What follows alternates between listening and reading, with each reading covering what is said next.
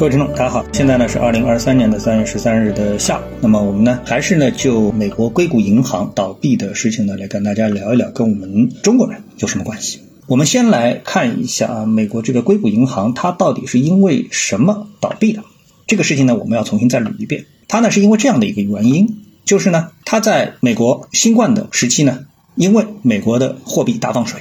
所以呢它获得了非常低成本的资金。也就是美国人啊，愿意以比如说百分之零点二五的利息就把钱存到这家银行里面去了。那么其他银行呢，可能更低，甚至于是负利率啊。所以呢，他在这个时间点呢，获得了大量的资金。那么获得这些资金之后呢，根据惯例啊，我们这个说啊是根据惯例，那么他们这个钱呢，他不会把它放在那里就作为现金拿着，那么他会呢去买收益高于百分之零点二五的产品，比如说呢美国国债。啊，那么当时美国国债可能是百分之一、百分之一点二五啊这样的收益率，那他就买进这个国债。那么一进一出呢，低息高抛呢，他就获得了名义上的百分之一的收益，对吧？但是呢，他拿到的钱不是他自己的。那么未来的这个业务的过程当中啊，这些钱啊还是要还给储户的。所以呢，他呢在整个的业务流程当中呢，他忘了一件事情，就是利息会涨的。啊，也就是我们现在看到的，美国不断的在加息，美联储在不断的加息，啊，是这么一个问题。那么在不断的加息的这个过程当中呢，那就变成了什么呢？就变成了他当时零点二五拿到的钱，现在要还给别人的时候啊，就相当于是要百分之四还给别人，就变成了低卖高卖。这个过程在这里我就不展开了啊，因为我们已经说了很多遍了，我相信你能够理解这是什么一个意思。那么我今天为什么这样谈这个话题呢？因为在过去我们曾经有几次节目当中，我们就都谈到了我们普通人买房子的时候碰到的一个选择题。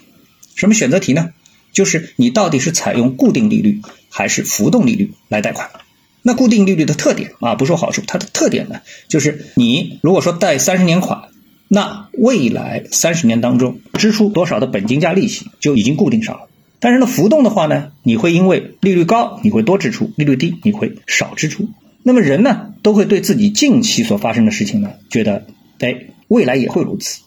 那么缺乏对长期风险的认知。而这次呢，这个硅谷银行呢，碰到的就是这样一个问题啊，因为他肯定是从来没有想过美联储会加息，而且会大幅加息，美国的通胀会这么严重，导致美联储不得不加息，会进入到这样的一个状态啊。那硅谷银行从来没想到。那么你想，如果作为一个贷款者，啊，买房贷款的人，他是不是也不会想到未来三十年里面可能有那么一个时间段，利息会涨得让你极度痛苦啊？因为你放在短期来说的话，哎，近几年，甚至我们说近三年，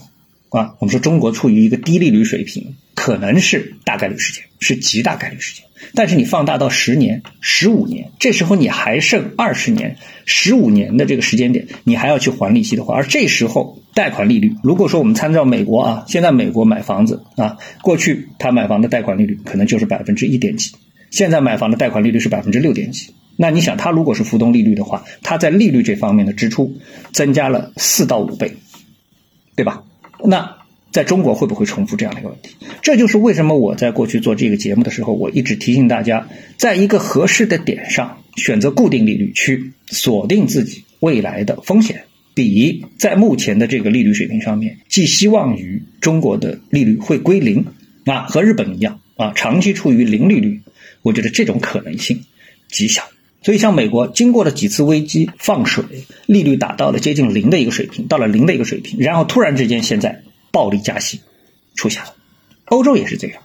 一直处于低利率，但是现在通胀起来了，不得不加息。那么这时候买房子要支付利率的人就痛苦了啊！这就是我们所碰到的现实的问题，就是我们不能用短期的经验去预估长期的一个风险。所以呢，如果说你能够明白今天我做的这个节目，以及回顾我过去曾经说过的房贷的这么一个节目之间的这么一个联系，再联系到我们今天所碰到的。美国的硅谷银行突然倒闭的这么一个事件当中的逻辑前因后果，那我想你在未来面对这么一个对你人生来说极度重要的选择题的时候，